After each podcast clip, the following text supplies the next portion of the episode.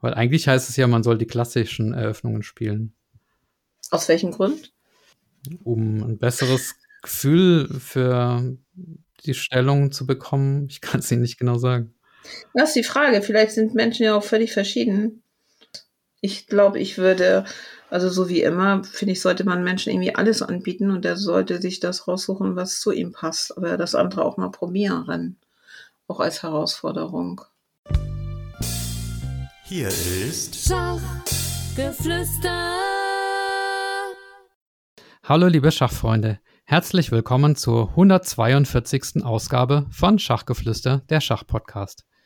Mein Name ist Michael Busse und ich interviewe Schachpersönlichkeiten. Und mein heutiger Gast war in den 60er Jahren ein sogenanntes Wunderkind. Mit drei Jahren konnte sie angeblich eine Schachpartie aus dem Gedächtnis nachspielen. Mit fünf Jahren brachte sie Großmeister Hajo Hecht, der ja hier auch schon zu Gast war, an den Rand einer Niederlage. An ihrem sechsten Geburtstag absolvierte sie ein Simultanturnier, bei dem sie 9,5 aus 12 Punkten holte. Es folgten weitere Simultanauftritte, Blindschachpartien und vieles mehr. Und mit neun Jahren erzielte sie sogar zwei Remis gegen einen internationalen Meister. Ja, wäre sie beim Schach geblieben, dann wäre sie vielleicht eine Großmeisterin geworden, vielleicht sogar eine Beth Harmon. Aber es kam anders. Wie es kam und warum, das möchten wir heute von ihr erfahren. Ja, hallo und herzlich willkommen, Jutta Nissen-Rix. Hallo, moin. Ja, Frau äh, Nissen-Rix, ich bin schon gespannt. Ich hatte noch nie ein Wunderkind hier, also, aber zu dem Begriff kommen wir gleich. Wir wollen erstmal von Namensklarheit sorgen, denn als äh, Kind ja. hießen Sie ja noch nicht äh, Jutta Nissen-Rix, sondern Jutta Hempel, aber Sie sind trotzdem die Richtige, stimmt's? Ja, ich bin die Richtige. Also Jutta Hempel, geborene Hempel, erste Heirat Nissen und jetzt das zweite Mal verheiratet Rix. Und ähm, da ich unter dem Namen Jutta Nissen auch sehr bekannt war in einem anderen Bereich, ähm, war mir das wichtig, den Namen zu behalten. Ja, okay. Und äh, doppelt heiraten, also doppelt hält besser, ja, bekanntlich. Das zweite Mal wird auf jeden Fall leichter. okay. ähm, ja, also trotz der Namensänderung war es dann doch relativ leicht, ähm, sie im mhm. Internet zu finden, aber vermutlich nur deshalb, weil sie es mittlerweile auch ermöglicht haben. Ich habe gelesen, dass sie sich jahrelang oder gar jahrzehntelang ähm, nicht auffinden lassen haben als äh, die Jutta Hempel. Und es gab viele, die schon erfolglos nach ihnen äh, gesucht haben aus der Schachszene. Und irgendwann haben sie sich dann äh, doch äh, finden lassen. Ja, warum, als erstes vielleicht die Frage, warum haben sie sich äh, versteckt in Anführungszeichen und warum und wie haben sie sich dann doch finden lassen wieder?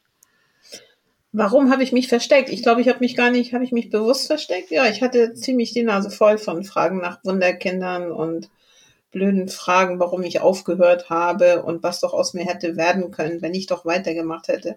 Das ist mir damals, als ich war damals jung, ne, jetzt bin ich alt, ist mir ziemlich auf den Geist gegangen, auf Deutsch gesagt. Ich mochte auch öffentlichen Auftritten nicht.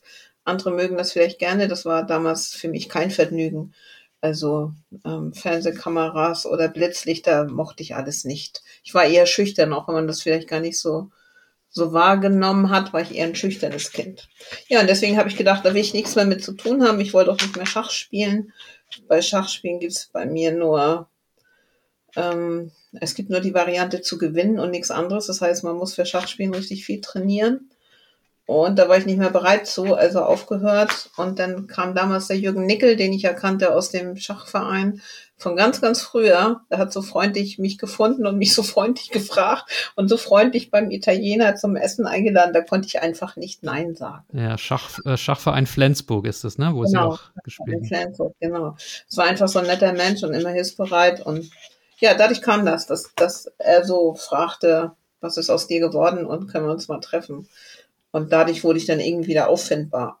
Ja, also die Fragen, auf die Sie keine Lust mehr haben, die muss ich natürlich nachher auch noch stellen. Aber ja, jetzt ähm, bin ich ja ein bisschen älter. okay, jetzt sind Sie dran, dran gewöhnt. Okay. Ähm, aber lassen Sie uns doch gerade mal diesen Begriff Wunderkind. Ähm, mhm. Waren Sie ein Wunderkind? Ja, was ist ein Wunderkind? Also was soll ein Wunderkind sein? Das ist ja die große Frage. Was ist ein Wunderkind? Was ist ein Wunderkind? Für mich ist ein Wunderkind vielleicht eine gewisse Art von Talent, die glaube ich muss man haben, plus Training. Also Ich glaube, ohne Training wird das nicht. Sie kennen bestimmt auch ähm, andere Versuche, wo man versucht hat, Wunderkinder zu trainieren, auch erfolgreich zu trainieren. Ich glaube, das gab doch mal einen Schachspieler, der seine Mädchen trainiert hat. Muss mal, wenn ich das richtig weiß, war das irgendwie ein Ungar oder so? Ja, der äh, Vater.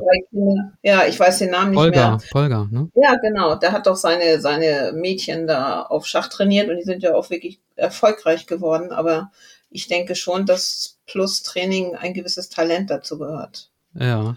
Also immer noch mal, für mich gibt es, was ist ein Wunderkind? Eigentlich gibt es für mich keine Wunderkinder.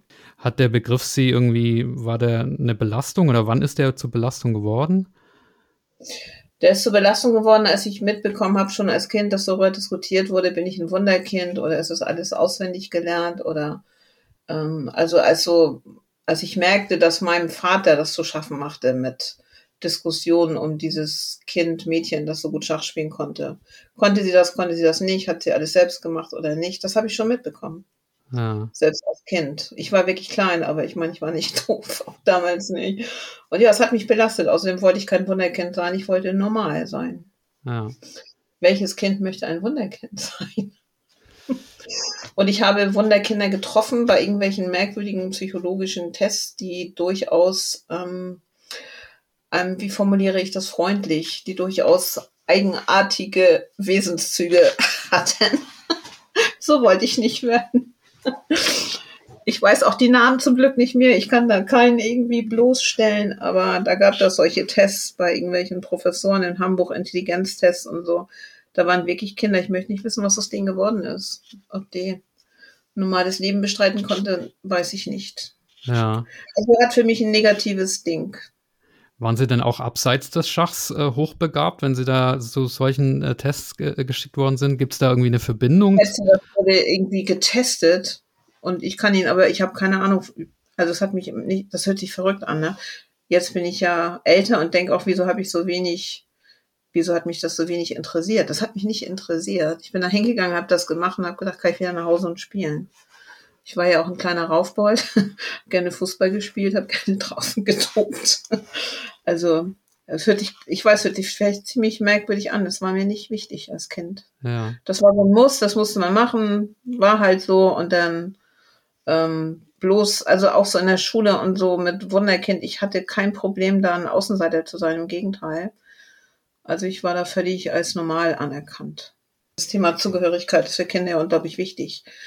Und wenn man als Wunderkind bezeichnet wird, im Film und Fernsehen kommt, dennoch zugehörig zu sein zu einer Klasse, zu einem System, das war schon eine gute Leistung, finde ich. Hm. Und äh, nochmal zu der Frage, antrainiert oder, oder Gene. Also Ihr Vater war ja auch Schachspieler, aber nicht auf dem Niveau. Ja, genau, nicht, nicht ganz oben anzusehen, aber schon ein guter Schachspieler und ich schätze schon, also ich habe da eine gewisse Begabung natürlich mitbekommen ich meine, wie soll ich das sagen? Nur Training reicht nicht. Ein gewisses Talent war bestimmt vorhanden und ich glaube, er hat das gut gemacht, ähm, intelligent gemacht, wie er mir Schachspielen beigebracht hat. Wie macht man das denn, intelligent Schachspielen beizubringen? Das ist sicherlich für viele Schacheltern eine, ähm, auch eine wichtige Frage. Also ob das für alle gilt, kann ich ja nicht sagen. Für mich war das gut, wie er das gemacht hat. Ich habe ein, anderes Verständnis von Schach vielleicht als, als anderes, glaube ich. ich. Wenn ich jetzt ein Kind das beibringen würde, würde ich es auch so machen wie meinem Vater. Ich würde nie alle Figuren auf Mal nehmen. Ich würde anfangen mit König, König, Bauer, König, König, Springer, König, König, Läufer und würde spielen, spielen, spielen und gucken, was können die, was machen die, was ist möglich.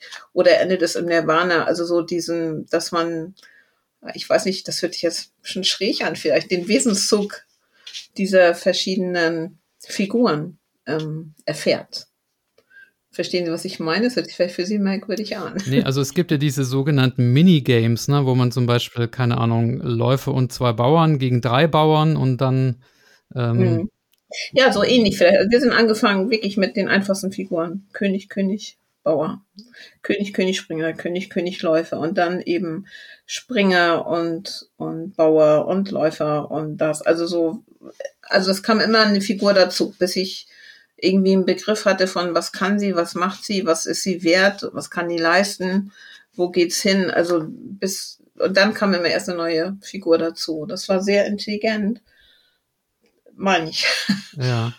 Also es ist ganz anders. Man, man kann, ich glaube, man kann Kindern das nicht beibringen, alle Steine aufs Feld stellen und sagen, das machen die, das so, das sehe ich auch, wenn, wenn, oder habe ich gesehen, wenn andere Schach spielen, dass sie überhaupt gar kein, kein Gefühl haben von so einer Figur, was die so macht und tut und welches Zusammenspiel da möglich ist.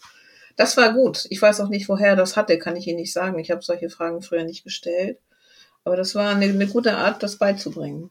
Mhm. Also, mh den Wert der Figuren begreifen, irgendwie soll ich das sagen. Ja, ne, also ich, ja. ich meine, es gibt ja auch viele äh, Schachbücher, wie man, wie man äh, mhm. kleinen Kindern, Schulkindern, Kindergartenkindern das beibringt. Und da ist es auch eigentlich jedes Mal so, dass man eben die einzelnen Figuren durchnimmt und dann den ja. äh, die, die so kleine Spiele eben macht, äh, um diese Figuren ja, äh, genau. kennenzulernen. Ja. ja, das war gut. Aber irgendwann muss es dann ja auch weitergehen. Also da kann man ja vielleicht 800 oder 900 DWZ oder so erreichen, aber bis zu, ne, dass man einen internationalen Meister ein Remis abbringt, ist es ja dann doch nochmal ein, ein weiter Weg. Also wie haben Sie das geschafft? Keine Ahnung. Ich glaube, ich konnte tatsächlich gut Schach spielen. Hatten Sie irgendwie einen Trainer oder war, also war nur Ihr Vater Ihr Trainer und wie haben, ja, wie sind Nur Sie? mein Vater. Also was haben wir gemacht? Wir haben so Theorie, es gibt ja Schachtheorie, das haben wir gemacht. Welche Öffnung, wie, wie ist welche Öffnung, was macht die, wie geht die, wie funktioniert die bis, ich kann Ihnen auch nicht mehr sagen, bis zu welchem Zug ich das konnte. Ich konnte relativ weit denken. Und ähm, das nenne ich, das ist für mich Schachtheorie. Und das andere ist ein Gefühl zu Schach. Also das reicht ja nicht nur, diese Theorie zu haben. Irgendwann ist er dann ausbaldowert, welches wann, wie, wo die besten Züge sind und dann stehen sie alleine da auf dem Schachbrett. Und dann muss es ja weitergehen und das konnte ich halt auch. Was heißt denn ein Gefühl für Schach? ein Gefühl für Schach, ja. Das kann ich Ihnen nicht sagen. Was ist denn die Begabung? Das ist, das eine ist das Training und die Theorie und das alles und das andere ist dann tatsächlich das Talent, die Begabung, weiterzudenken, wenn, wie, was, so, dies und das passiert, was kann ich tun und was ist dann. Das ist natürlich viel ähm, Denkerei, Vorausdenkerei. Ja, dann kommen wir jetzt zu den Fragen, die Sie schon oft gehört haben, aber ähm, alle Hörer stellen sich äh, die wahrscheinlich. Warum haben Sie mit diesen Fähigkeiten, mit diesen tollen Veranlagungen, äh, warum haben Sie denn aufgehört? Ja. Also einmal ist es so, dass Wunderkinder eigentlich oft ja so ein, ein sagen wir mal, ein Produkt ihrer ähm, Eltern sind. Das war bei mir wahrscheinlich nicht viel anders. Wenn jemand das nicht so ganz geschafft hat wie mein Vater, der war natürlich unglaublich stolz drauf, dass seine Tochter das konnte. Also, dass sie so in ihren Kindern weiterleben wollen, dass sie das erreichen wollen. Mhm. Ich glaube, ich bin nie gefragt worden, ob ich das möchte. Ob ich das wirklich möchte. Und das habe ich so ungefähr, als ich so 16, 17 war, ich gedacht, nee, das möchte ich nicht. Ich möchte Volleyball spielen, ich möchte tanzen, möchte normales Leben führen. Ich möchte nicht, also Schach ist ja, ah, das, na gut, hier sind ja lauter Schachspieler, das versteht ja kein Fremder. Schach ist Sport, Schach ist anstrengend. Da gehört ganz viel Training zu. Und ich bin kein, ah, ich kann Schach nicht spielen, so wie man Mensch ärgere dich nicht spielt. Das konnte ich noch nie, das werde ich auch nie können. Also wenn ich Schach spiele, will ich gewinnen, gnadenlos. Was anderes gibt's nicht. Okay, also krasser Ehrgeiz. Ich bin fanatisch. Nee, ich bin fanatisch. Also das, ja. Und wenn ich, dann würde ich gleich sagen, die nächste und die nächste und die nächste. wenn ich es nicht schaffe. Also da habe ich einen gewissen ähm, hohen Ehr zu hohen Ehrgeiz. Und ich glaube, es war sehr gesund für mich aufzuhören ich sage auch viele, vielleicht viele schreckliche Dinge nicht erschrecken. Ich war damals ein Kind und ich habe viele ähm, seltsame, seltsame Menschen gesehen beim Schachspielen. Ich weiß nicht, wie es heute ist. Ich spiele ja nicht mehr. Ich müsste direkt mal wirklich zu so einem Schachturnier gehen und mir angucken, wie die Leute heute so sind. Aber also ich kann da Geschichten erzählen aus meiner Kindheit und Jugend. Tja. Ja, dann erzählen Sie doch mal. Ich hoffe, es ist heute alles anders.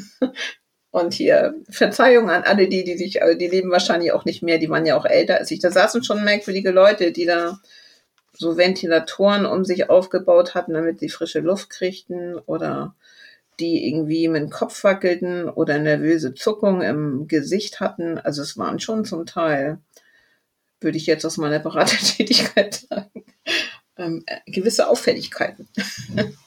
also so wollte ich nicht werden. Ähm, und ich meine, gucken sich jetzt die Welt an. Also ich weiß nicht mehr so viel vom Schachspielen, aber es sind ja schon auch viele eigenartige Wesenszüge, auch bei Ich weiß nur, dieser Krach, der da jetzt läuft, betrügt er oder betrügt er nicht. Und denkt man, mein Gott. Bisschen spleenig, ne? Haben Sie den Eindruck, im Schach sind splinigere Leute unterwegs als, als woanders? Also jetzt, wie gesagt, ich kann ja nur sprechen aus meiner Position damals, als ich Kind und Jugendliche war, ja. Da waren für mich ziemlich viele splinige Menschen. Richtig splinig. Okay. Und ein Grund war auch, also das kann ich kaum, wie kann man sowas erklären? Wenn ich Schach gespielt habe, war ich völlig weg im Schach. Also das, glaube ich, kennen, weiß ich, ob das bei anderen Sportarten auch so ist, mache ich ja nicht. Beim Schach, finde ich, ist da so ein Effekt von völlig, man ist völlig weg, man denkt und denkt und denkt und denkt und denkt und es nimmt nichts mehr wahr, man geht nicht auf Toilette, man trinkt nichts, man isst nichts, man ist da völlig weg und irgendwann kommt man zu einer Entscheidung, macht hinzu, guckt auf die Uhr und stellt fest, ich habe jetzt eine Dreiviertelstunde nachgedacht. Vielleicht, vielleicht übertrieben, aber sehr lange. Und man hat gar keine Zeit, ich, also ich hatte zum Teil keinen Zeitbegriff, kein Gefühl für Essen, Trinken, auf Toilette gehen, sonst was. Ich weiß nicht, ob das so gesund war. Aber das ist so ein wunderschönes Gefühl, also gar nicht zu merken, wie, wie schnell die Zeit vergeht und sich in sowas so tief einzusinken. Das ist ja dieser Flow, nennt man das ja, ne? Das ist doch eigentlich was Wunderbares. Ja, ist auch eine Sucht, ne? Ist auch ein bisschen tendenziell gefährlich. Ist nicht gesund, eine Dreiviertelstunde nicht. Also nicht dran zu denken, wie geht's meinem Körper, wie sitze ich, was macht mein Rücken und so. Da habe ich inzwischen, ja, bin ich kritisch. Hm. Kann es ist gut für eine gewisse Zeit, aber ich habe das Gefühl, dass ich da sehr ähm, gefährdet war, da völlig abzutauchen. Hätte ich vielleicht auch nachher gesessen, mit dem Kopf gewackelt und mir ähm, Luft zugefächert mit irgendwelchen Ventilatoren. Das war schon skurril. Was, also ich war ein Kind, nicht vergessen, ich war nicht erwachsen. Ich habe die Perspektive eines Kindes gehabt. Ich habe ja nicht reflektiert. Ich habe das gesehen und habe mir so meine Gedanken gemacht. Da war ich ja klein, also ich war ja kein erwachsener Mensch. Ja, schon schräg. Schräg. Ja. ja, hat was Gutes und was Schlechtes, wie alles. Also diese Fähigkeit kann man ja so im Arbeitsleben auch gut nutzen, um in Floh zu kommen. Das kann ich auch immer noch, aber ähm, ist ja auch tendenziell, kann es auch zu viel werden. Was machen Sie denn heute, wenn Sie sagen Beratertätigkeit? Hat es noch irgendwas mit, äh, mit Schach nee. zu tun? Nee, ne? Ja, nein, vielleicht doch. vielleicht auch. Also wir machen, wir haben eine kleine Firma jetzt. Ich war lange Zeit die zweite Chefin einer großen Bildungsstätte. Und dann habe ich mich mit meinem zweiten Mann selbstständig gemacht. Jetzt machen, das hört sich vielleicht ein bisschen doof an, aber wir machen jetzt das, was wir Lust haben. Mediation, Beratung, Coaching und wir halten Trainings und Seminare. Und ich glaube, doch, meine Schachfähigkeiten nutze ich zur Analyse, Systemanalysen. Ähm, das ist, das ist eine große Hilfe für mich tatsächlich. Systeme zu analysieren. Ich komme in eine fremde Firma und ich habe die Gabe, unglaublich schnell mir eine Übersicht zu verschaffen. Unglaublich schnell. Also ratzfatz. und das, glaube ich, kommt vom Schachspielen. Dieses logische Denken, dieses Analysieren, dieses Weiterdenken, dieses ähm, kombinierte Denken. Das, das ist praktisch. Mhm. Da bin ich sehr froh drüber, dass ich das kann. Meinen Sie, Sie hätten auch dem Schach irgendwie ähm, Gutes tun können oder speziell sogar der Rolle der Frauen im Schach? Also die, die Polgar-Schwestern, Sie haben sie ja vorher erwähnt, mhm. die haben ja auch ja. immer betont, wie wichtig der Glaube daran ist, dass, dass Frauen eben zu den gleichen Leistungen wie Männer fähig sind. Und ja, diesen Glauben, den hätten Sie ja den Frauen sozusagen bringen können und das Frauenschach voranbringen können. Aber ich vermute, dass es, da haben Sie keine Gewissensbisse oder so. Oder Fantasien, was da hätte möglich sein können war ja ein Kind und eine Jugendliche. Ich glaube, die hat nicht die Aufgabe, sowas zu machen. Generell ist es natürlich furchtbar, dass Frauen so verkannt wurden. Ich, ich weiß, ich weiß es auch nicht mehr. Ich meine, das war auch ziemlich lange, dass Frauen ja gar nicht in Schachclubs durften. Das wissen Sie wahrscheinlich besser als ich. Das müsste man mal recherchieren. Wann durfte eine Frau überhaupt abends in einen Schachclub gehen? Das, glaube ich, wurde ja ziemlich lange rausgezögert. Und dann gibt es ja auch durchaus dumme Sprüche von klugen Menschen über Frauen. Wer hat das denn noch gesagt? War das Kasparov, der gesagt hat, kann zwar ganz gut Schach spielen, aber ist er nur eine Frau? War er das? Wissen Sie das? Ich weiß es jetzt nicht. Kann auch Nigel Short ja. gewesen sein oder so, aber ich will jetzt niemandem. Was... Wer war das denn? Ah, das muss Kasparov gewesen sein. Also so ein furchtbarer Spruch für einen klugen Menschen. Ne? Also es ist natürlich völliger Blödsinn. Warum sollen Frauen schlechter Schach spielen als Männer, Frauen spielen auch gut Fußball, wie man feststellt. Völliger Blödsinn, ne? Einfach, also für mich völlige Vorurteile. Gut, hätte ich weitergespielt, hätte ich zeigen können, Frauen können gut Schach spielen, aber nö, habe ich kein schlechtes Gewissen. Haben Sie denn die äh, Serie äh, Das Damen-Gambit äh, geschaut mit Beth Harmon? Nein. Aber Sie kennen es. Also, Sie wissen es. Mir wurde das erzählt oder mein Sohn, ich glaube, der hat da mal was von gesehen und hat gesagt, oh Mama, das, ähm, das erinnert mich total an dich und weiß überhaupt, dass da was läuft. Ich habe gesagt, ja, kann sein, aber nö, habe ich nicht. Tatsächlich, es läuft bei Netflix, glaube ich, das haben wir nicht. Und ja, komisch, ne? So, so weit weg. Ja. Aber also das gibt auch einen ähm, Mitarbeiter von der Firma Jazzbase, der hat auch vor kurzem einen Artikel über sie geschrieben und da vergleicht er sie auch so ein bisschen mit äh, Beth Harmon, also dieser Titel, Mich? Titelheldin, die sie hätten werden können. Oh, okay. Ist die denn nett und fröhlich und gesund und munter? da möchte ich jetzt lieber nichts zu sagen. Okay. Gibt es das auch als Podcast, E-Book? nee, das gibt's nicht als Podcast, aber äh, als, als Serie und in der Tat, die Beth Harmon, die ist so ein bisschen, ähm, ja, gestört will ich jetzt nicht sagen, aber ja. ähm, normal ist sie nicht. Ah, okay. Ja. Aber meinen Sie dieses vom Schach total äh, übermannt und so?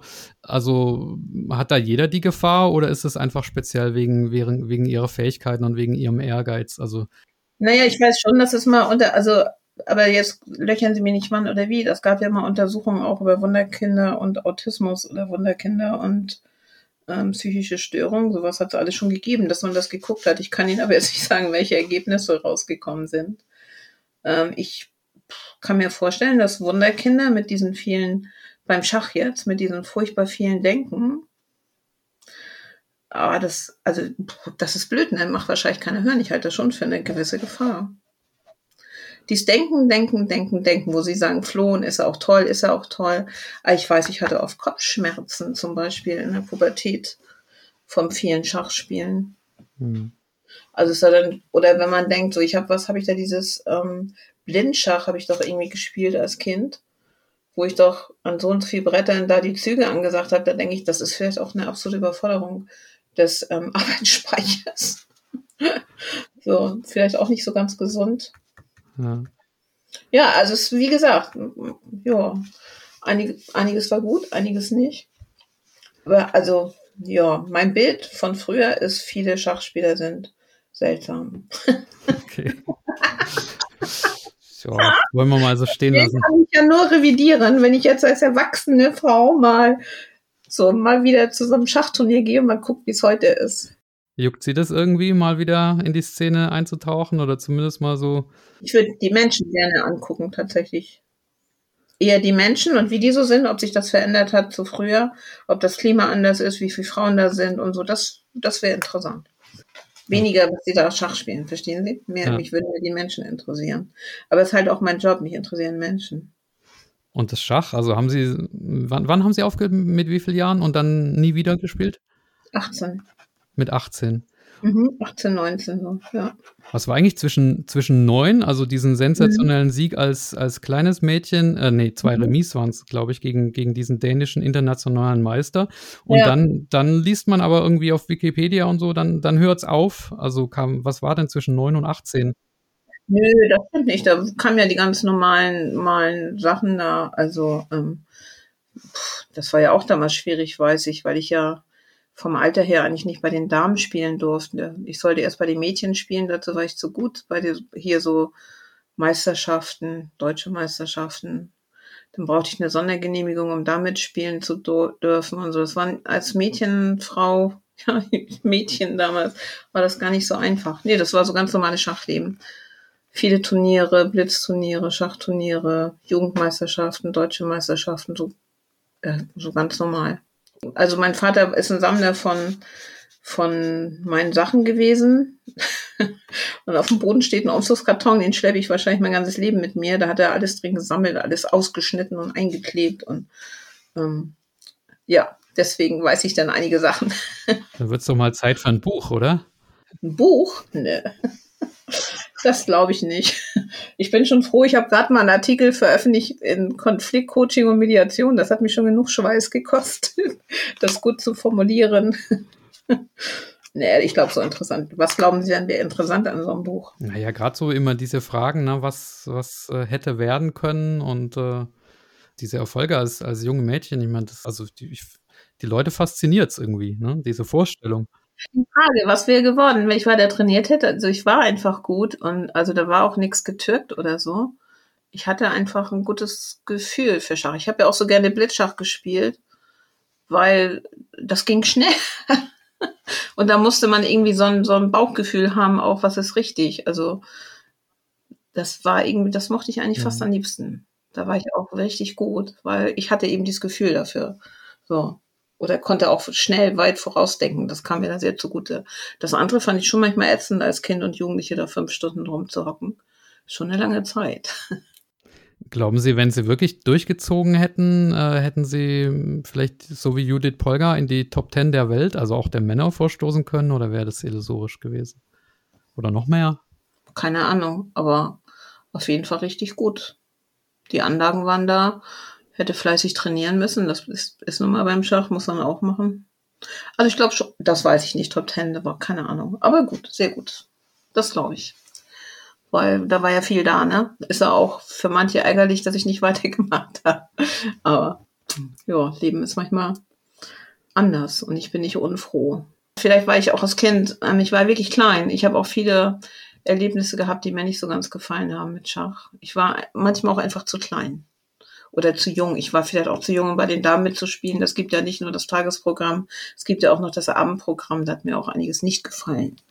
Das macht wahrscheinlich auch kein Schachspieler ran. Aber ich war auch einfach zu jung so, dann, ne? Hätte ich eigentlich eine Betreuung mitgebraucht. Hat Ihr Vater Sie verbrannt? Verbrannt? Nee. Nee. Das würde ich nicht sagen. Es gibt ja auch die Geschichte von einer Simultanpartie, wo er, wo sie so erschöpft waren, dass ihr Vater für sie, für sie zu Ende gespielt hat. Also das spricht ja für ihn. Wann war das? Keine Ahnung. Also weiß ich nicht. Kann ja sein. Ich, ich habe es irgendwo recherchiert. Ich weiß nur, der Ort war Streichmühle. Aha. Kann mich nicht dran erinnern. Okay. Das ist so, also, aber immer nicht vergessen, ich war, ich war ja klein. Also, wie alt war ich denn da? Sieben, sechs oder so? Ja. Das, ich habe so komische Erinnerungen. Also, ich habe ganz merkwürdige, wie gesagt, so an Menschen oder irgendwie waren wir mal im Zuchthaus Straubing. Ich glaube, da habe ich auch simultan gespielt. Und woran ich mich erinnere, ist, dass ich immer gedacht habe, oh, das sind Mörder, das sind Verbrecher. Und also das weiß ich noch, dass ich da rumgerannt bin und dann diese Türen auf und zu und ausschließen und abschließen und dachte, oh Gott, mein Vater war ja aber mit, aber trotzdem hatte ich furchtbare Angst vor diesen bösen Menschen. Und die waren natürlich überhaupt nicht böse zu mir, die waren total lieb und noch haben noch so schöne Geschenke bekommen, aber an sowas erinnere ich mich, verrückt, ne? Das gab es damals schon, die, die Truppe JVA Straubing, weil das habe ich vor ein paar Jahren auch gelesen. Die spielen immer noch Schach. Wow, da, wenn, die, wenn Sie irgendwie Kontakt zu denen haben, ich habe von denen immer noch die Spielekiste, die ich als Kind damals mitgekriegt habe, eine handgebastelte Spielekiste. Mensch, ärgere dich, Mensch, ärgere dich nicht, Dame Mühle, so mit Intarsienarbeit aus Holz. Die habe ich also seitdem, ja, gehegt und gepflegt. Witzig, ne? die habe ich da geschenkt bekommen. Also doch positive Erinnerungen und nicht alles Ja, das gruselig. war total lieb. Aber was ich eben noch weiß, ist, wie ich so dachte, oh, ich kann doch nicht gegen Mörder und Räuber Schach spielen. Und was Kinder sich so vorstellen, ne? Witzig. Ja, das war schon witzig. Nee, die waren total lieb.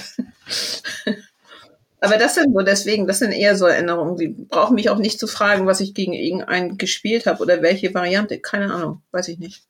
Das ist weg.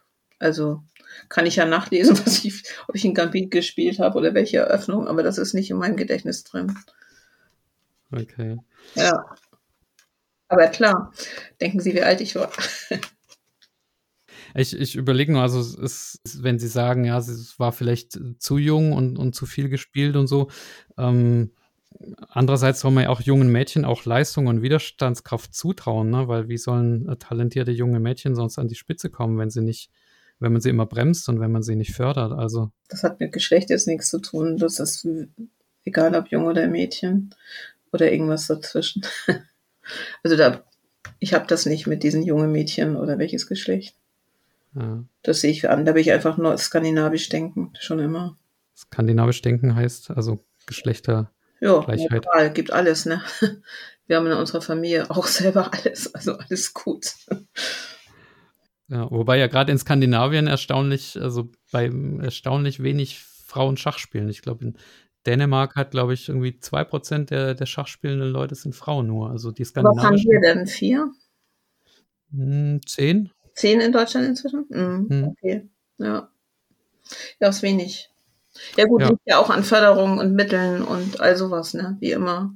Gucken sich jetzt da Fußball an, auf einmal ist Frauenfußball in. Also auf einmal kriegen die Gelder und alles Mögliche, die haben wahrscheinlich schon immer richtig gut gespielt und keiner hat es interessiert.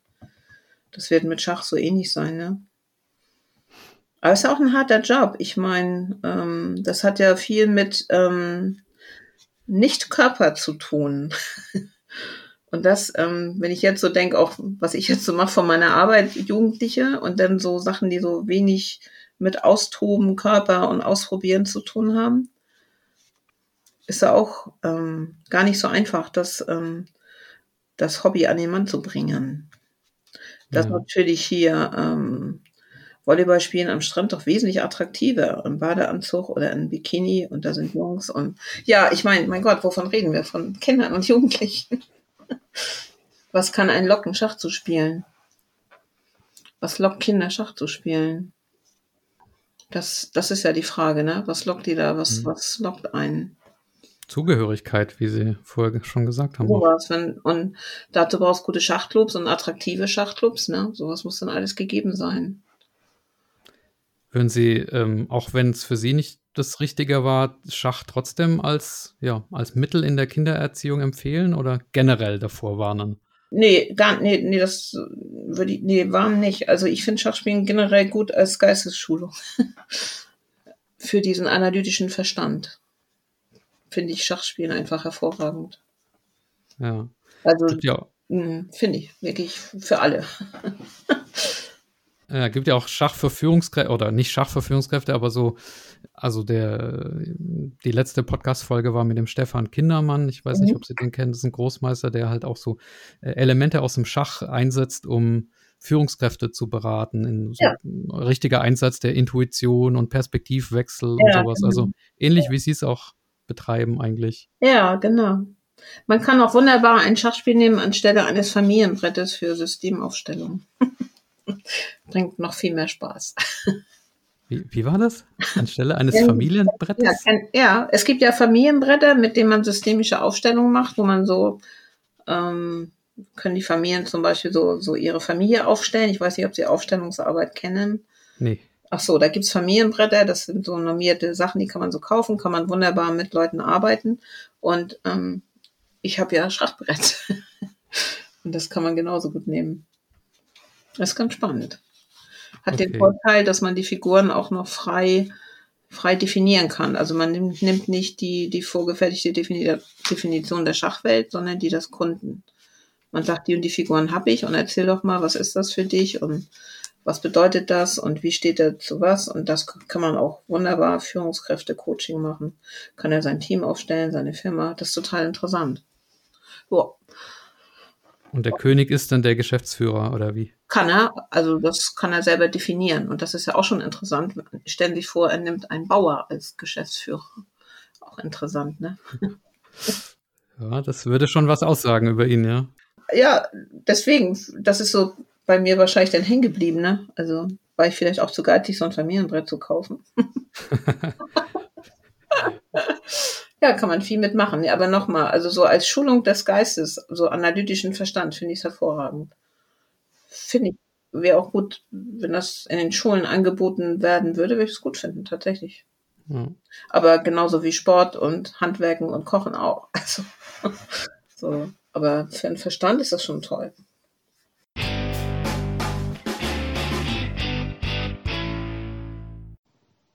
Liebe Podcast-Fans, mein Name ist Jonathan Karlstedt von Chessemy. Vom 4.3. bis 12.3.2023 veranstalten wir das Chessemy Open. Diesmal im Vier-Sterne-Hotel Forellenhof in Walsrode. Uns würde es freuen, wenn viele von euch dort vorbeischauen würden und vielleicht sogar das Turnier mitspielen. Es gibt ein A- und ein B-Open, jeden Tag nur eine Runde, sodass man sich schön auf seine eigenen Partien konzentrieren kann. Zudem bieten wir jeden Abend ein kostenloses Seminar mit einem Chessemy-Autoren an. Wenn ihr dazu Fragen habt, könnt ihr mich unter events.chessemy.com erreichen und unter www.chessemy.com/open findet ihr alle wichtigen Informationen. Es haben sich schon Großmeister und internationale Meister angemeldet und wir freuen uns auf tolle neun Tage mit euch. Vielen Dank, dass ihr mir zugehört habt und jetzt weiterhin viel Spaß mit dieser Podcast-Folge. Tschüss!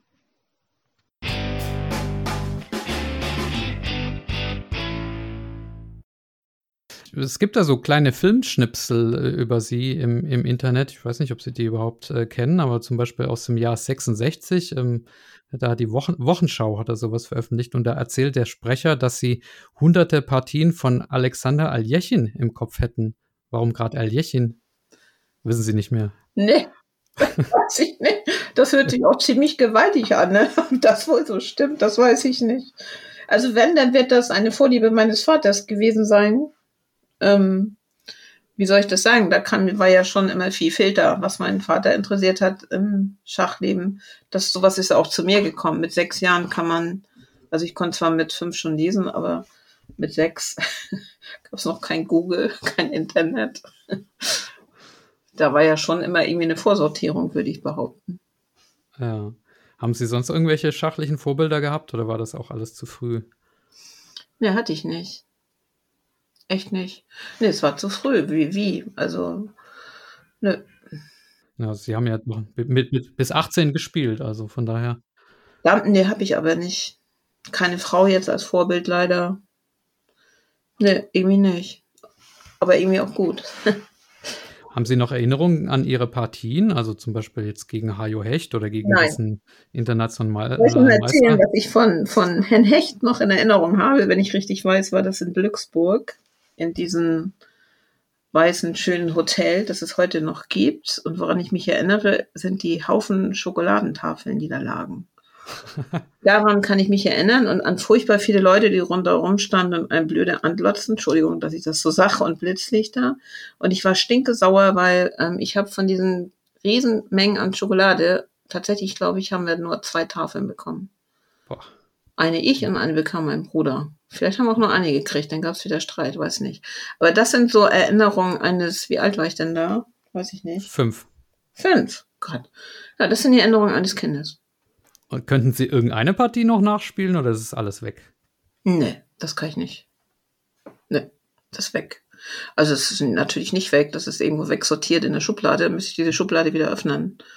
Das weiß ich nicht, ob ich das ähm, müsste ich anregen. Also weg ist ja nichts in unserem Herrn. Nö, aber so, wenn Sie sagen, spiel doch mal, nö, könnte ich nicht eine Partie von früher nachspielen. Mensch, ich bin echt alt jetzt. das ist so lange, ja. Mein Gott, ich bin jetzt, wie alt bin ich eigentlich? 61 oder so? Meine, das ist doch eine Zeit her. sagen Sie mir mal, was Sie vor so vier Jahren gemacht haben. Das ist lange. Ja, ne? ja in der Tat. Als, als verrückt, wenn man das jetzt so hört. Mit fünf war ich. Ja, Wahnsinn, ne? Ja, lesen konnte ich mit fünf auch schon. Das weiß ich zum Beispiel. Hatte ich Ärger in der Bibliothek, weil ich wollte immer Bücher haben und die wollten mir keinen Büchereiausweis geben, weil ich ja noch nicht sechs war und noch nicht in die Schule ging. Also an solche Sachen erinnert man sich. Und diese zwei Remis gegen diesen äh, Enewolzen oder wie der hieß, dieser Däne? Ja, das ist so ähnlich. Ich erinnere mich an die Personen. Also habe so ein Bild von auch also Hecht hatte irgendwie eine Brille auf, meine ich, was man heute so, nicht gerade mehr so eine moderne Brille, wenn ich das richtig weiß. Ja, nee, aber von der Partie nix. Eher so von der Situation und was rundherum war. Das hört sich jetzt für Sie vielleicht total schräg an. Ich habe einfach Schach gespielt. Aber gut.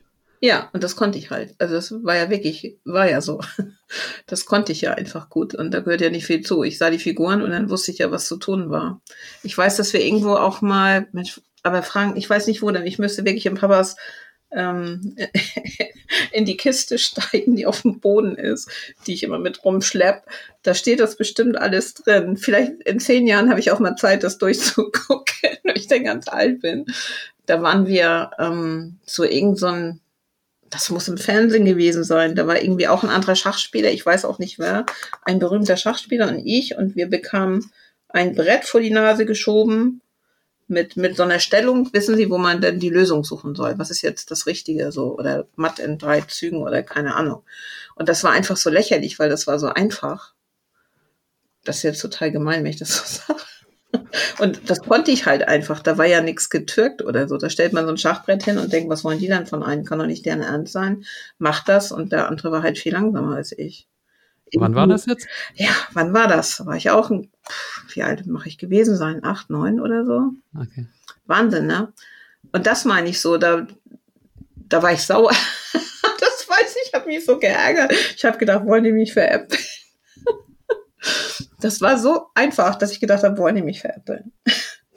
Witzig, ne? Also an sowas erinnere ich mich. Also, und dass ich richtig ein bisschen böse war. Das fand ich keine Herausforderung. Ja. Und trotzdem war ich ja irgendwie schneller als dieser andere Herr, wer immer das war, der ja irgendwie auch gut Schach spielen können müsste, sonst hätten die den ja nicht geholt. Ja, solche, an sowas, das kommt mir gerade. Wenn wir so reden, dann fallen dann immer mehr Sachen ein, ne? Die Schublade ist ein kleines, kleinen Tick aufgegangen. Ja, ist doch schön. Ja. Das sind ja nicht nur schlechte Erinnerungen, oder? Nein, total witzige Sachen auch, ne? ja, schon. Das war, ja, wie gesagt, ich kann mich an die Empörung erinnern, die ich empfunden habe, weil das so einfach war. Okay. Ähm, werfen wir doch mal einen Blick mhm. auf ihren, auf ihr Schachspiel selbst oder ihren Schachstil. Mhm. Auf YouTube gibt es zum Beispiel eine Partie, ich habe Ihnen den Link auch vorher ähm, im Vorfeld geschickt, mhm. ähm, gegen einen Herrn Dietrich ähm, mhm. aus Flensburg oder in Flensburg wurde es gespielt, 66. Da spielen sie mit Schwarz im, im, in der italienischen Partie des Traxler gegen Gambit. Mhm. War das so ein aggressiver Ausreißer von Ihnen äh, oder? Nee, ich habe gerne aggressiv gespielt. Immer. Also das nicht, also nee, das, also ich war nicht so. Oh, als, für mich als Kind und Jugendliche gab es für mich so die, die eher so Verteidigung waren und die eher so auch mal was gewagt haben.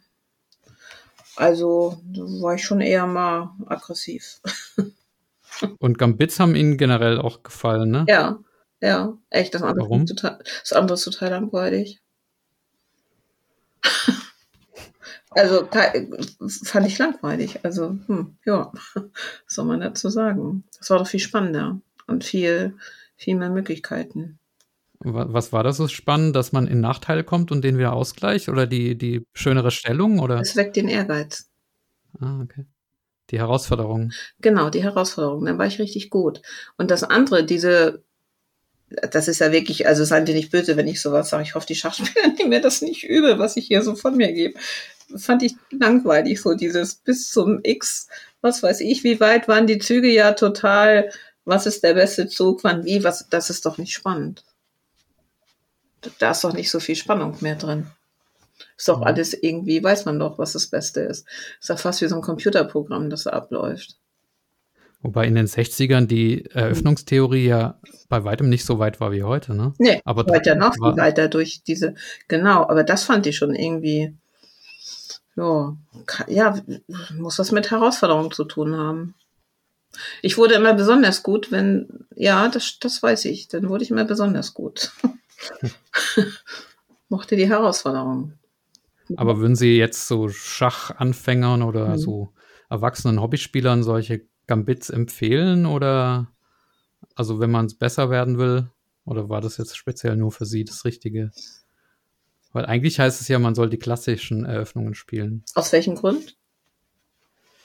Um ein besseres Gefühl für die Stellung zu bekommen. Ich mhm. kann es Ihnen nicht genau sagen. Das ist die Frage. Vielleicht sind Menschen ja auch völlig verschieden. Ähm, ist wahrscheinlich ja auch typbedingt, was einen so liegt. Ich glaube, ich würde also so wie immer, finde ich, sollte man Menschen irgendwie alles anbieten und der sollte sich das raussuchen, was zu ihm passt. Aber das andere auch mal probieren. Auch als Herausforderung. Und dann kann man ja sagen, okay, für mich ist das das Richtige. Ich glaube, das würde ich, ich würde beides anbieten.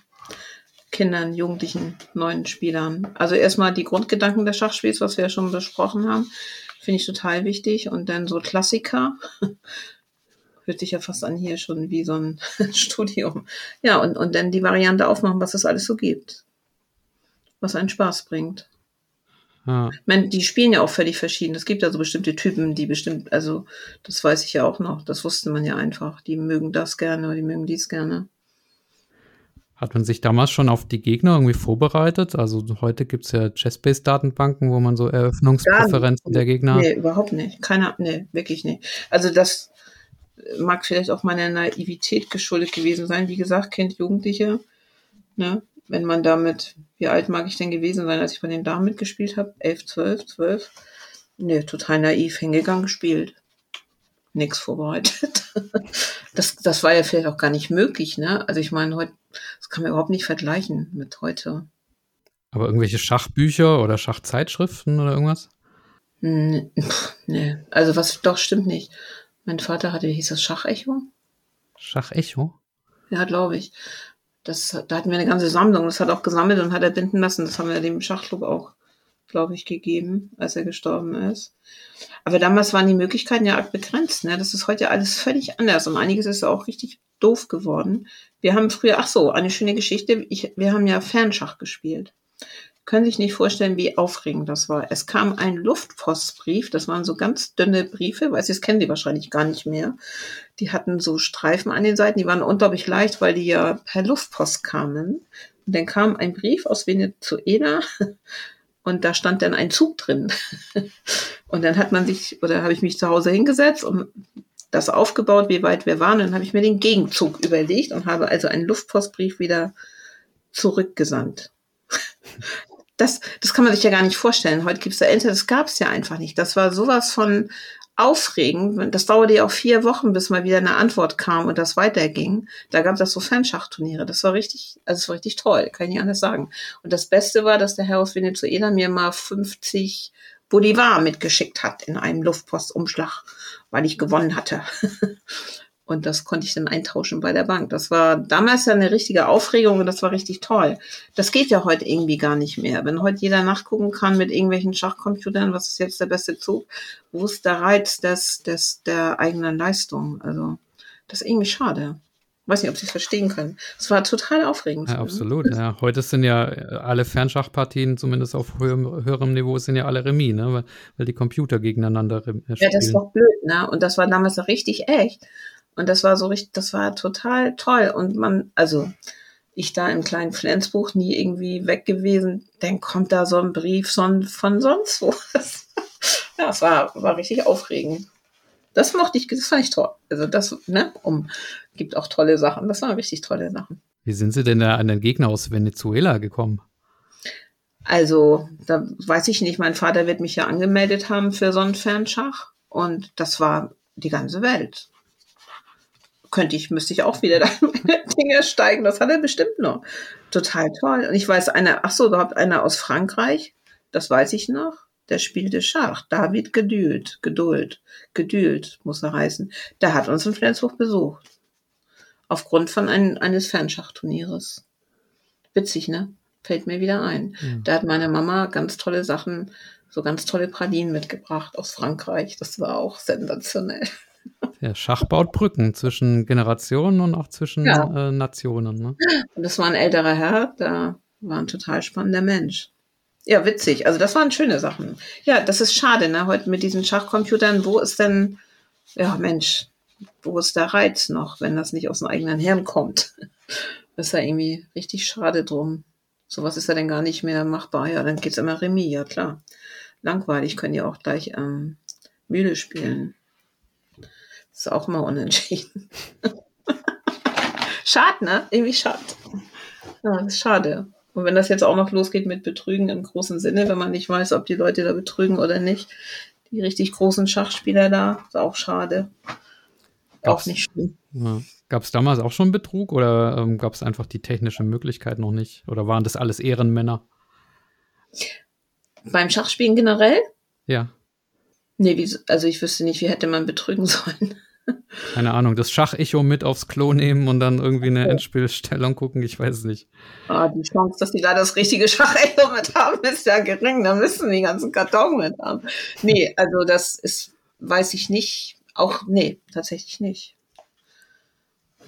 Also ich weiß keinen einzigen Betrug, der mir aufgefallen wäre. Auch. Ja. Also was es gab, war sowas, dass viele Leute drumherum standen und guckten natürlich, wenn man Schach gespielt hat. Und dass man vielleicht mal, das weiß ich mal, ist auch egal bei, bei einem, ähm, da hatte ich das Gefühl, der da im Publikum stand, der nickte so. Ähm, ah. es, also der, der, wie sagt man, er hob die Hand, um einen Zug zu machen, hatte ich das Gefühl, im Publikum bei dem, bei der einen Person war so ein Nicken. Das kann ja aber auch einfach sein, dass er gedacht hat, ja, genau richtig. Und das nicht, nicht, das muss ja nicht eine Absicht dahinter gesteckt haben. Aber sonst nicht, ich weiß von keinem Betrug. Dann müssen sie da ja einen haben, der wesentlich besser Schach spielt, mit dem man zusammen aufs Klo geht oder so. Ja. Oder so wie beim Abi, ein Schummelzettel irgendwo. Was nützt ein Schummelzettel beim Schach? Das, nee, also da waren die Möglichkeiten begrenzt, ne? Kein Handy, kein Internet, nix. Kann man sich irgendwie gar nicht mehr vorstellen. Nee, das kann man, glaube ich, sich heute gar nicht mehr vorstellen. Das, das gab es ja einfach nicht. Nee. Nee, glaube ich nicht. Also gab es, glaube ich, nicht. Auch diese Videos von damals, ne, wenn man die sieht, mhm. also so dieses kleine ja. Mädchen, das aussieht, ich habe es Ihnen schon mal gesagt, wie Annika aus Baby Langstrumpf. Ja, ne? Die Frisur ja, ist cool. Ja, ist gut, ne? Ja, echt niedlich. Fand ich aus, finde ich auch süß. Ja, und dann dies, ja. Bin ich das? das ist immer so, hä? Weil das so weit weg ist. Merkwürdig, ne? Ja, aber in einem Video haben sie gelacht, also da sahen sie auch glücklich aus eigentlich. Oder war es doch eher eine Qual, ja. die Schokolade zu sehen und nicht zu bekommen? Ja, das hat mich geärgert. Auch wenn das keiner glaubt, wir waren zum Beispiel auch, wir hatten nicht viel Geld. Also wir bin, kommen aus einer ziemlich, ziemlich ähm, sehr einfachen Familie. Kein Auto und also das, da war nicht viel da. Da war mein Vater, glaube ich, nicht geschickt, Geld zu verdienen mit mir. Das hätte ich besser gemacht. da war er nicht geschickt. Darum ging es ihm einfach nicht. Worum ging es ihm, den Traum zu verwirklichen? Das schätze ich. Der hat es gesehen, da ist Talent, Begabung und das glaube ich. Aber das haben sie ja häufig, ähm, dass Eltern irgendwie in ihren Kindern etwas sehen und das gerne verwirklichen möchten. Ist ja völlig egal, ob das jetzt darum geht, eine Firma weiterzuführen oder Schach zu spielen oder unser Nachbar hier trainiert seine zwei Jungs mit Fußball, weil er so gerne Fußball, also sie haben sie ja, das ist ja völlig ähm, normal. Ja. Das glaube ich. Weiß nicht, ob Sie Ihren Kindern Schach beibringen, wenn Sie welche haben. Ich habe zwei und habe es der Großen versucht beizubringen, aber sie mag nicht. Ja, und dann hört man noch auf, ne? Ja. Eine Qual wird es ja denn, wenn man gegen diesen Widerstand arbeitet, ne? Finde ich. Ja. Das darf nicht sein. Und dass man beim Sport mal irgendwie keine Lust hat zu trainieren, finde ich auch völlig normal. Und dass man auch mal dem, naja, den Po zusammenkneifen muss, um zu trainieren, finde ich auch finde ich okay. Also nicht immer nur so ein, so ein gesundes Maß, ne? Aber wenn ein Kind wirklich das nicht möchte, dann muss man das lassen. Hm. Gibt es so ein kleines Gefühl des Bedauerns in ihnen oder überhaupt nicht? Verpasste Chancen? Nö. Nö, tatsächlich nicht. Hm, ist doch schön. Ich glaube, ich habe dann eine gesunde Entscheidung getroffen. Wie gesagt, habe ich ja gesagt, ne, mit diesem Floh alles gut und schön, aber es war auch grenzwertig. Hm. so ein bisschen, da habe ich auch noch nie mit einem Psychologen drüber geredet, habe ich noch nie. Das wäre mal ein schönes Thema, wenn ich mal irgendwie die Chance habe, ähm, ob das irgendwie gefährlich ist. Ja, es gibt ja Steinitz zum Beispiel, Wilhelm mhm. Steinitz, der erste Weltmeister, von dem sagt man ja auch, dass er, dass er irgendwie verrückt geworden ist. Ich weiß nicht, ob es übers Schach oder ob es auch so mhm. gewesen wäre. Ja, das weiß man halt nicht, ne? Die Kausalität ist so ein bisschen schwierig. Ja, das kann man nicht. Genauso wie diese seltsamen Menschen, die ich gesehen habe. Vielleicht wären die auch ohne Schachspielen so geworden und hätten auch Romy gespielt mit Ventilatoren um sich herum. Wer weiß. Ja, oder noch ja, viel schlimmer. Also bei Fischer zum Beispiel sagt man ja, Bobby Fischer sagt man ja, dass ihm das Schach noch Halt gegeben hat und ihn zumindest so ein mhm. bisschen in der normalen Welt noch hat äh, sein ja. lassen. Ne? Ja, aber es gibt doch schon seltsame Verhaltensweisen. Ne? Also immer interessant, was die alle so treiben. Machen das an, weiß ich, machen andere Stars vielleicht ja auch. Kann ja sein. Das weiß ich nicht so. Schade, das hätte ich eigentlich. Das wäre doch noch mal, jetzt bin ich zu alt, sonst könnte man noch gut noch mal Psychologie studieren und mal so eine Verhaltensforschung machen, ne? Kausalität zwischen, das wäre ein interessantes Thema. Aber das schaffe ich jetzt nicht mehr in diesem Leben. naja, muss ja auch nicht sein. Was wollen Sie denn noch schaffen in Ihrem Leben? Was möchte ich schaffen? Ja, ich habe ähm, ja, mich, mich, wie sagt man, interessiert eher was anderes. Mich interessieren Menschen, warum Menschen so ticken, wie sie ticken. Und die Verständigung zwischen Menschen interessiert mich. Deswegen machen wir ja Mediation, Konfliktmanagement, Konflikte regeln, weil ich dafür, ich bilde viele Leute aus, bringe viele Leute weiter und mein Grundgedanke ist so, das ist ja wirklich so was ganz Kleines, was ich mache, aber die tragen das überall hin. Und meine Hoffnung ist, dass die Menschen eher mal verstehen, dass Konflikte ziemlich unsinnig sind, wenn man sie nicht gut regelt. Und dass Konflikte im Außen immer was zu tun haben mit Konflikte im Inneren. Das ist so ein Wunsch von mir, das so in die Welt zu tragen mit meinen. Ich habe jetzt 180 Leute ausgebildet, ja. Und ich denke so, die tragen das alle mit in ihre Firmen, ins Studium, in ihre Familien und hoffe, dass es ähm, besser wird, weil die Welt sieht gerade nicht so toll aus, finde ich. Ah. Und die sind halt nicht imstande, Konflikte gut zu regeln, Konflikte zu erkennen, Konflikte anzusprechen. Das sieht, im Moment bricht ja, brechen die Systeme einfach, brechen zusammen. Schwierige Zeit, ja. Total, man sieht das, das ist wirklich klassisch. Die sind starr geworden, rigide geworden. Keine Veränderung mehr, kein Potenzial und dann brechen Systeme halt zusammen. Im Großen wie im Kleinen. Und das Gute, es kann was Neues entstehen. Aber in der Phase sind wir halt noch gerade nicht so. wir sind noch in der schweren Phase. Mhm. Also die Chance auch aber im, was Besseres zu erzielen, sozusagen mit ihrer Methodik. Ja, das ist so die Hoffnung. Ne? Und ich weiß, das ist wirklich klein-klein. Also ich, wir waren auch mal politisch tätig, aber das ist ja auch alles hier Gemeinderat. Man, damit erreicht man ja nichts. Und das ist so mein Gedanke, das so weiterzutragen. Dass die Leute sich darüber bewusst werden. Mhm. Ja, wichtige Aufgabe. Ja, so, also wie hier unser kleiner Südensee, man wirft einen Stein rein, so kleine Wellen. Also mehr werde ich ja nicht erreichen, aber das finde ich dann auch schon. Das ist so, was ich hinterlassen möchte. Ja. Das ist wichtig. Wir und aufhören zu spalten. Also das, das nervt mich vielleicht auch, dieses ewige Männer, Frauen oder diese blöden Sprüche. Oh, wenn ich das, kriege ich mal zu viel, wenn ich sowas höre. Das so ist so, ja, ein bisschen einfältig. Männer sind so, Frauen sind so, Wissen Sie? Äh, das, ja. Das ist nichts für mich. Ja, wir Schachspieler können ja uns dann manchmal auch so ein bisschen aus der Welt rausflüchten und äh, ins Internet einloggen und, und Schach spielen und äh, den, ganzen, den ganzen Mist vergessen, der da draußen passiert. Ja, dafür ist halt dieser Flow-Effekt gut. Also, ähm, das ist das Gute daran, wenn man das so gelernt hat. Aber ich habe zum Beispiel einen Sohn, der kann das auch. Und da habe ich mich ziemlich geweigert, ihm Schachspielen beizubringen. Da ist er auch ein bisschen sauer drüber, glaube ich. Wollte ich einfach irgendwie nicht. Weiß auch nicht. Hat immer gesagt, oh Mama, können wir nicht mal und kannst mir nicht was zeigen? Und der findet das ganz toll. Und der hat aber trotzdem auch ähm, diese Eigenschaft, der kann total so ähm, sich im Denken verlieren. So dieses Flow total rein und auch einen analytischen Verstand. Der wäre bestimmt auch ein guter Schachspieler geworden. Ja, der kann es ja jetzt noch machen im, im Internet ja. oder noch in den Verein gehen in Flensburg. Ja. ja. Ja, das, ja, natürlich, wenn er möchte, ja. Aber so, also das sind nicht nur Schachspieler, die das so können, ne? Das muss irgendwie auch eine andere Fähigkeit sein. Bei vielen Menschen, hm. dass sie sich so in der Sache so verlieren, so reindenken, so reingeben. dass dieser richtige Flow-Effekt, das glaube ich, können nicht alle. Also, ja. Denke ich können nicht alle. Und das ist toll, ne? Also so, das ist ja, das ist was Schönes.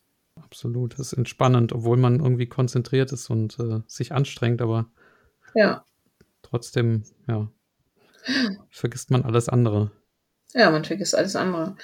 Es ist nur wichtig, wieder aufzutauchen. Also ich habe das manchmal tatsächlich, das habe ich auch jetzt noch, wenn ich so arbeite, das kann ich einfach, ich stelle mir wirklich auf dem Handy einen Wecker, um mich zu erinnern, jetzt mal was trinken und so. Also. Echt? Um mich, ja, ja. Da habe ich einfach irgendwie eine Macke weg vom Schachspiel. Also immer noch das Wunderkind. Ja, dass ich, dass ich mich da so drin verliere in solchen Sachen. Und ja. also entweder mein Mann kommt und sagt, weißt du was, du sitzt jetzt schon da zwei Stunden, hast dich nicht gerührt, nichts getrunken, nichts gegessen, nicht einmal aufgestanden und jetzt mal gut. Oder ich stelle mir einen Wecker. deswegen ist gut und schlecht. man muss damit gut umgehen, ne? So, man kann sich ja helfen. Also man kann sich da ja ähm, selber Hilfe suchen, wie man das dann hinkriegt. Ja, aber das, ja, wie Sie sagen, das ist, das ist eine gewisse Suchtgefahr. sich im Floh verlieren, im Denken verlieren. Haben Sie, Sie spielen ja auch Schach. Wie, wie lange haben Sie denn schon mal so nachgedacht über eine Sache beim Schachspielen? Bei so einer echten Partie? Wissen Sie das? Also, über einen Zug? Wie lange? Oder? Ja, ja. Naja, es gibt ja schon so fünf, fünf sechs Stunden Partien bei Punktspielen. Das ja. gibt schon, wo man dann auch mal. Ja. Oder wissen Sie für sich selber, wie lange Sie schon mal über einen Zug wirklich nachgedacht haben? Einen wirklich sehr entscheidenden Zug? Wo Sie selbst mal so sich auch verloren haben und dann irgendwann, okay, jetzt machen Sie es, machen den Zug, drücken auf die Schachuhr und denken, hups. ja, ja, ja, das mhm. gibt das gibt schon auch, dass man denkt, das kann doch nicht sein, dass ich jetzt so lange, dass ja. ich jetzt zum Beispiel bei der Schachuhr, dass ich weniger Zeit habe als mein Gegner, ja. obwohl ich doch nur so kurz nachgedacht habe und wenn er nachdenkt, dann ist es gefühlt viel länger. Das gibt schon, ja. Das ist auch ein komisches Phänomen, ne? Diese, diese Zeitverschiebung dabei, finde ich ein Phänomen. Also kann mir wahrscheinlich auch keiner erklären, das, was Sie gerade beschreiben. Man denkt, das ist ganz kurz, man denkt, man hat fünf Minuten nachgedacht und zack, ist eine halbe Stunde um. Die Relativität des Zeitempfindens beim Schach. Ja, ist auch spannend, ne? Finde ich total spannend, wie das sein kann. Denkt man an Einstein. Äh, mhm. Zeit ist relativ. Der hat ja auch Schach gespielt, glaube ich, oder? Aber, aber sehr schlecht. Ja. Ah, schade. Eigentlich hätte man gedacht, er kann das gut. Ja. Ich habe gelesen, der war mit Emanuel Lasker befreundet, ähm, dem ersten, ähm, oh. ja, dem, dem einzigen deutschen Weltmeister. Aber er ja. konnte wohl selber nicht gut spielen. Oh, schade. Also das hätte ich nun wirklich erwartet von so einem Menschen. Tja, enttäuschend. ja, enttäuschend. Ja, so. Ja. Ja, viel Spannendes. Also. Ja. Verfolgen Sie denn die aktuellen Turniere irgendwie so, Magnus Carlsen und was die alle so machen? Oder? Nee. Leider nicht. Nee, leider, also ich weiß, ich enttäusche wirklich alle Schachspieler, es tut mir leid. Aber ich glaube, die werden alle damit fertig. Nein, tue ich nicht. Mit Schachspielen ist bei mir so eine Sache. Also, wenn ich mich interessieren würde oder wenn ich wieder spielen würde, würde ich es ja halt ernst nehmen. Und ähm, deswegen tue ich das lieber nicht. Denn wir, also, ich kann da halt nicht so halb oder so ein bisschen gibt ja auch deutsche Seniorenmeisterschaften, wo man es ernst machen kann. Und äh, ja, das würde ich. Wäre doch ein Reiz, oder? ich stelle mir das gerade vor. Ich spiele da Schach so runter und dann stelle ich mir auch erstmal so einen Ventilator auf. Das müsste ich eigentlich mal haben. Ich muss einfach dieses Trauma mal irgendwie abarbeiten mit diesen Ventilatoren. Dann sitzt da so eine ältere Dame mit Ventilator und ach so, rauchen darf man ja nicht mehr. Wisst ihr überhaupt, dass wir früher alle gequalmt haben, wie die Schlote da? Das ist auch der Hammer, ne? Also fällt mir gerade ein, die Schublade geht doch immer ein Stück weiter auf. Ich muss sie gleich mal wieder zuknallen. Dass die haben so furchtbar geraucht auch. Hm. Wahnsinn. Das war damals üblich, ne? Ich wollte nämlich gerade sagen, ich nehme dann noch ein Zigarillo, aber das darf man ja heute nicht mehr. ja, wäre schon lustig. nee, würde ich nicht machen, weil ich müsste dann ja üben. Ich will dann ja auch gewinnen. Also wenn, dann will ich auch siegen. Hätten Sie das eine Chance noch? Bei mir? Ja, also äh, spielerisch. Äh, Dass ich wieder Schach spielen könnte? Ja. Ja, ja. Doch, wenn ich, ich weiß nicht, wir waren mal irgendwo in so einem Kurpark, wo welche Schach spielten. Da habe ich dann ja doch, also mit diesen großen Figuren. Und das war echt grottenschlecht. Das wusste ich also doch schon alles. Doch, das glaube ich, dass das noch ginge. Müsste ich aber Zeit investieren. Ich Doch, ich glaube, dieses Grundgefühl, ne? Also ich weiß nicht, das sagen soll. Vielleicht sind, also es ist aber nur so, wie ich so ticke, andere Schachspieler ticken wahrscheinlich völlig anders. Ich habe so ein, so, ein, so ein Grundgefühl für Schach. Ich kann auf so ein Brett gucken, das kann ich auch jetzt noch, und ich weiß, welcher im Vorteil ist. Das ist geblieben. Ich kann Ihnen jetzt gerade nicht sagen, welche Variante von irgendwelchen ähm, Eröffnungen oder so, was Sie da spielen. Das weiß ich nicht mehr. Aber ich sehe sofort, was ist. Ja, das ist geblieben. Also das, glaube ich, ist dieses Talent, ne? Das geht nicht weg. Und mich nervt das zu Tode, wenn im Fernsehen, es gibt ja nichts Schlimmeres als irgendein so Film, und dann spielen die da Schach und dann denke ich, oh lieber Gott, frag doch einfach mal irgendeinen Schachspieler da außer Stadt, was man ziehen kann und was nicht. Das ist, das, da, da kriege ich echt ein zu viel. dann machen die da Züge, die völlig unmöglich sind. Also das finde ich echt schrecklich. Das haben wir das nicht schon mal auch schon mal gesehen und sich aufgeregt. Ja, doch schon. Wobei beim Damen-Gambit hat ja Kasparov ähm, die, ja, nee, die das nicht. Produzenten beraten. Also da beim nicht. Krimi, wo dann zwei so tun, als wenn sie ernsthaft Schach spielen und dann spielen die da mit dem Springereinzug, der überhaupt nicht möglich ist. Und ich, oh Gott, Leute, das nervt mich. Schlecht recherchiert. Ja. Und man sieht es auch schon an den Handbewegungen, ne? Wenn, Ja, furchtbar. Ja, naja, ist mir nicht die Mühe wert, dahin zu schreiben, aber ich denke mal, oh nee. ja, aber dieses Grundgefühl, ja doch, das denke ich, ist noch da und wahrscheinlich könnte man das auch aktivieren, wenn man wollen würde. Ich schicke Ihnen mal die Ausschreibung zu den nächsten deutschen Seniorenmeisterschaften. Ja, wie gesagt, das, was mich würde ja mehr so eine psychologische Recherche interessieren. Wie die Leute heute sind, die da Schach spielen, das würde mich schon interessieren. Wenn die nicht alle vor ihren Computern sitzen, sondern wenn es das noch so gibt, so, so große Schachturniere, wo alle Schach spielen und Leute zugucken und das war schon eine schöne, also eine, ähm, wie nennt man so eine Atmosphäre? Hm. Konzentriert. Ja, konzentriert und ja, das, dieses Gefühl, ne? So. Ja, das, das war ja ein, eine angenehme Atmosphäre, fand ich. Hm. So, nicht laut und nicht sowas, sondern konzentriert, still. Aber rauchend und mit dem Bier am, am Schachbrett. Ja. So war das früher. Irre, ne? Aha. Schon irre, oder? Aber war ja so, in den Filmen wurde auch geraucht. Ja. War, einige haben ja auch versucht, eine voll zu rauchen und das in die Richtung zu blasen, wo man saß. Beim Schachspielen gibt's alles. Diese psychologischen Tricks sind interessant beim Schachspielen. Hm. Haben Sie nicht mit psychologischen Tricks gearbeitet beim Schachspielen? Ich bin viel zu schlecht, um, äh, um, so, um sowas zu üben. Nee, das gibt's tatsächlich. Man kann zum Beispiel ja seinen Gegner in den Boden starren, ne? Da war ich auch gut dran. Also ich, das kann ich tatsächlich immer noch. Ich kann einfach gnadenlos ähm, hart gucken. Und ich kann auch so gucken, als wenn ich den besten Zug der Welt gemacht habe, obwohl der wirklich nicht gut war. Das konnte ich auch gut. So, dieses Pokerface hatte ich auch drauf. Und so mit diesen Anstarren, das war schon, das sind die Nebenkriegsschauplätze beim Schachspielen. Doch, doch, damit wird gerne gearbeitet. Also hat mich auch nicht gestört, da war ich gut. Kann man auch heute nutzen. Nutzen Sie das auch im Alltag?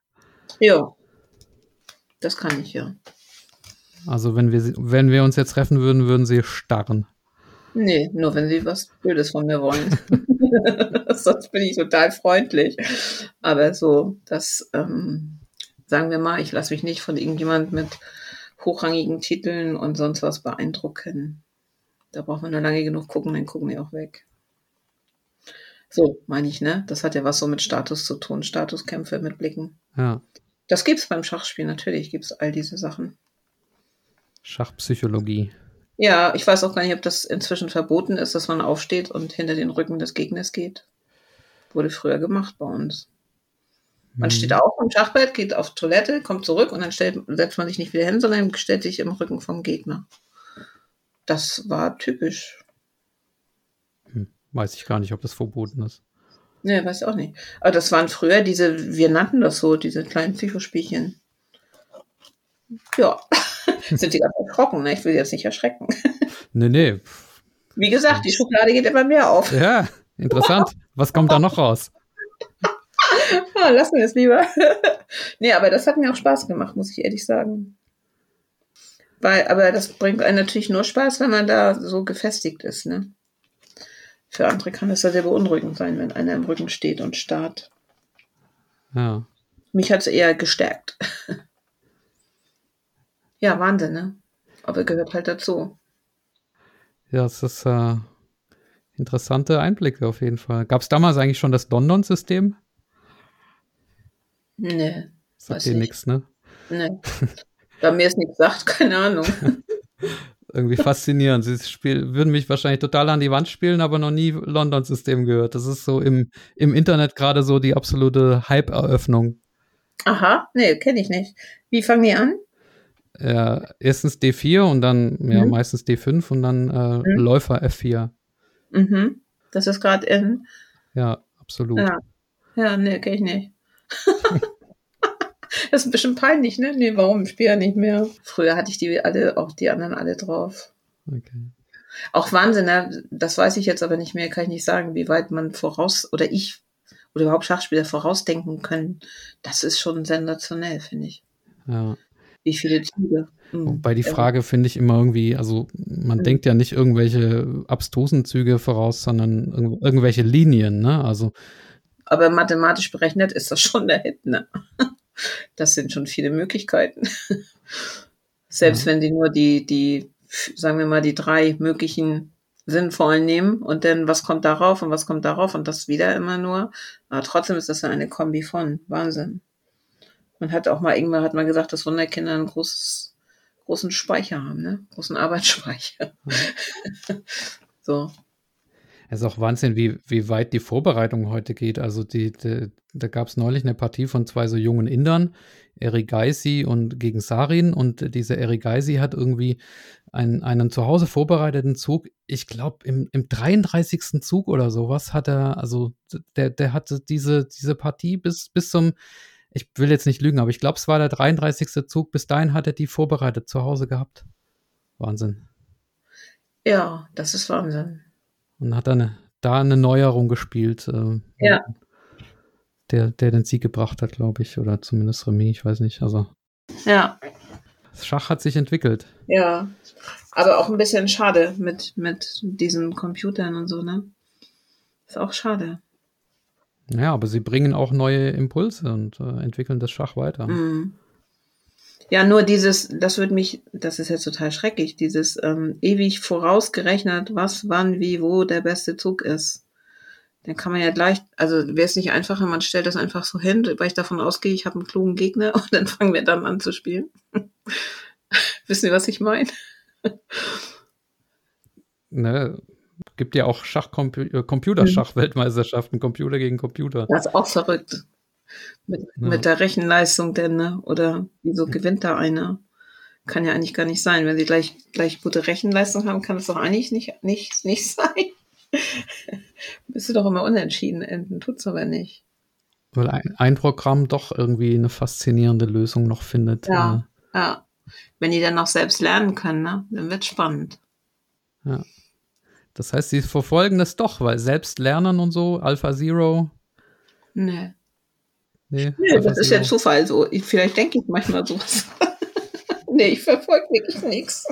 Tut mir leid. Okay. Große Enttäuschung für die Schachwelt.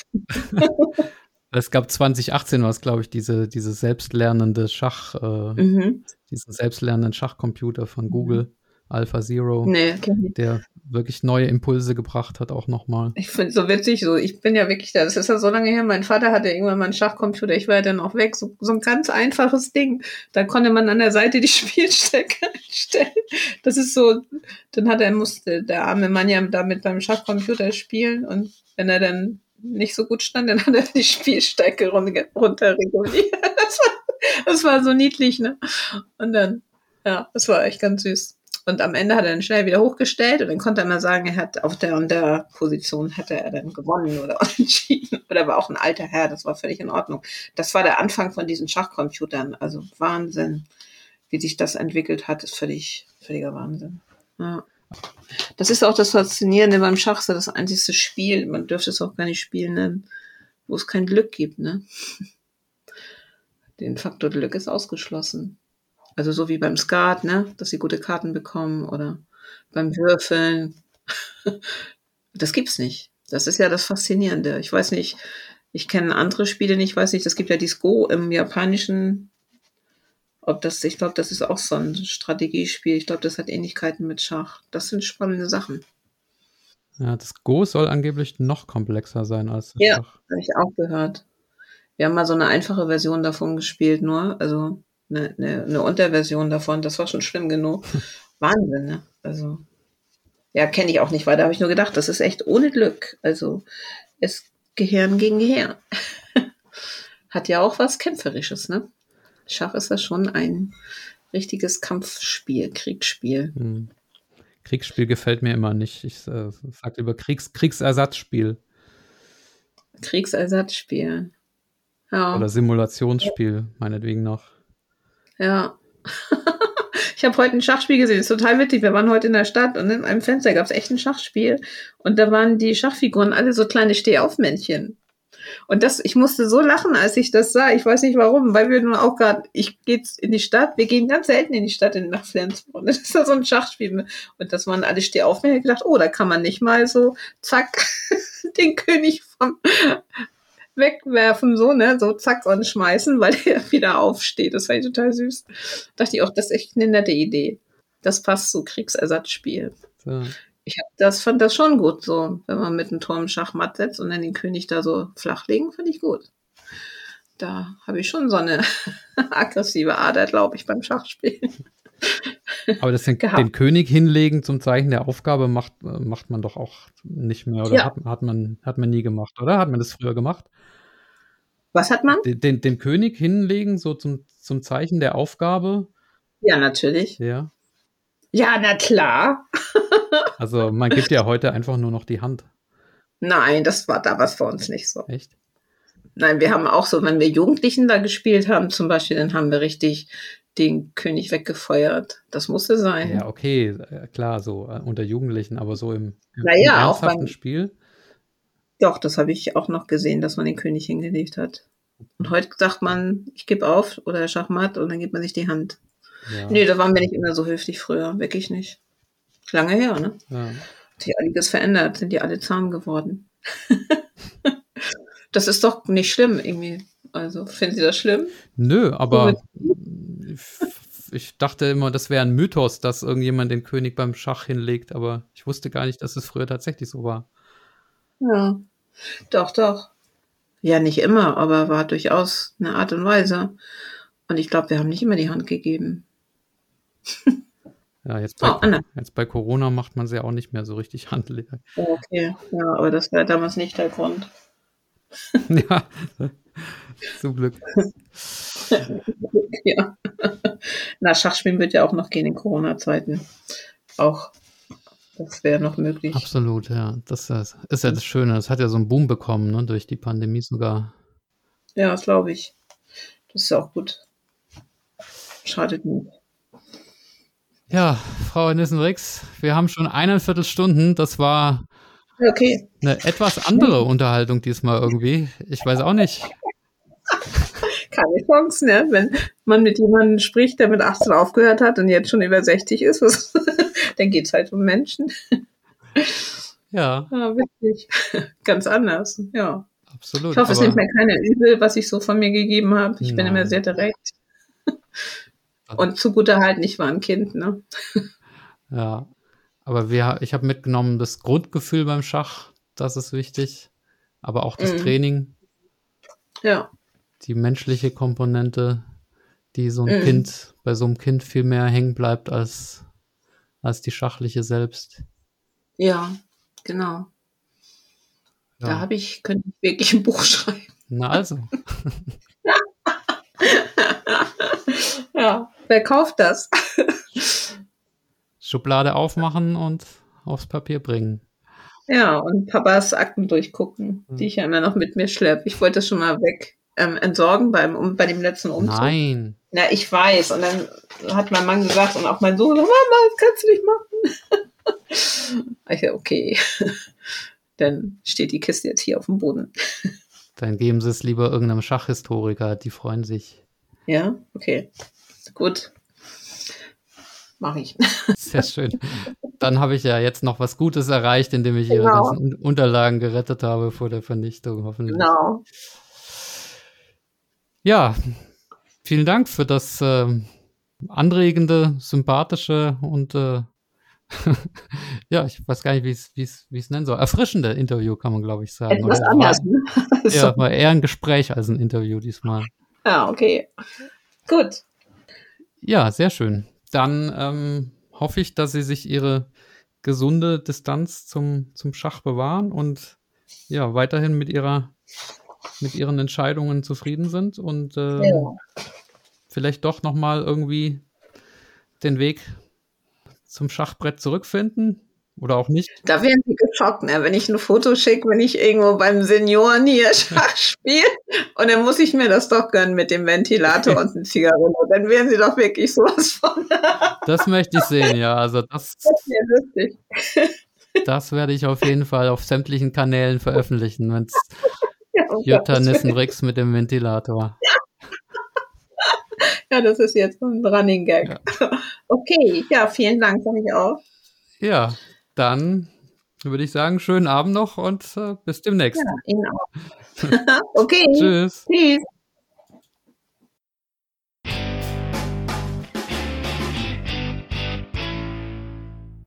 Liebe Hörer, ich hoffe, das heutige Interview hat euch wieder gefallen. Auch heute möchte ich nochmal auf den neuen und übrigens auch werbefreien und kostenfreien Schachkalender schachtermine.com hinweisen. Dort trage ich alle Termine rund ums Schach ein, die es so gibt und im Internet zu finden sind. Und wenn ihr euer eigenes Turnier, euren Anfängerkurs, eure Tagung oder was auch immer publizieren wollt, dann geht das auch mit der Eintragen-Funktion. Also alle Termine rund ums Schach künftig auf schachtermine.com. Abschließend wie immer der Dank an alle Personen, die mir auf paypal.me slash Schachgeflüster etwas gespendet haben YouTube-Kanalmitglied sind oder auf patreon.com slash Schachgeflüster eine regelmäßige monatliche Spende zukommen lassen oder Bargeld per Post zugeschickt haben. Vielen Dank für eure Unterstützung. Dies sind folgende Personen oder Einrichtungen. Andreas Wirox, Armin Züger, Benjamin Steinhilber, Dieter Riegler, Frank Rothmann, Friedhelm Küch, Güven Mannay vom interkulturellen Schachverein Satranj Club 2000, Hans aus Berlin, Dr. Joachim Meyer-Brix, Manuel Rüther, Marc Hofmann, Markus Schirmbeck, Oliver Bremer, der mysteriöse Peter, Peter Hug von DSSP, die Schulschachprofis, Peter Schach, die Internetseite schachtraining.de, Sven Ossenberg, Thomas Hasen und Tim Bialuszewski. Vielen Dank an euch. Ja, macht's alle gut und bis zum nächsten Mal. Euer Michael.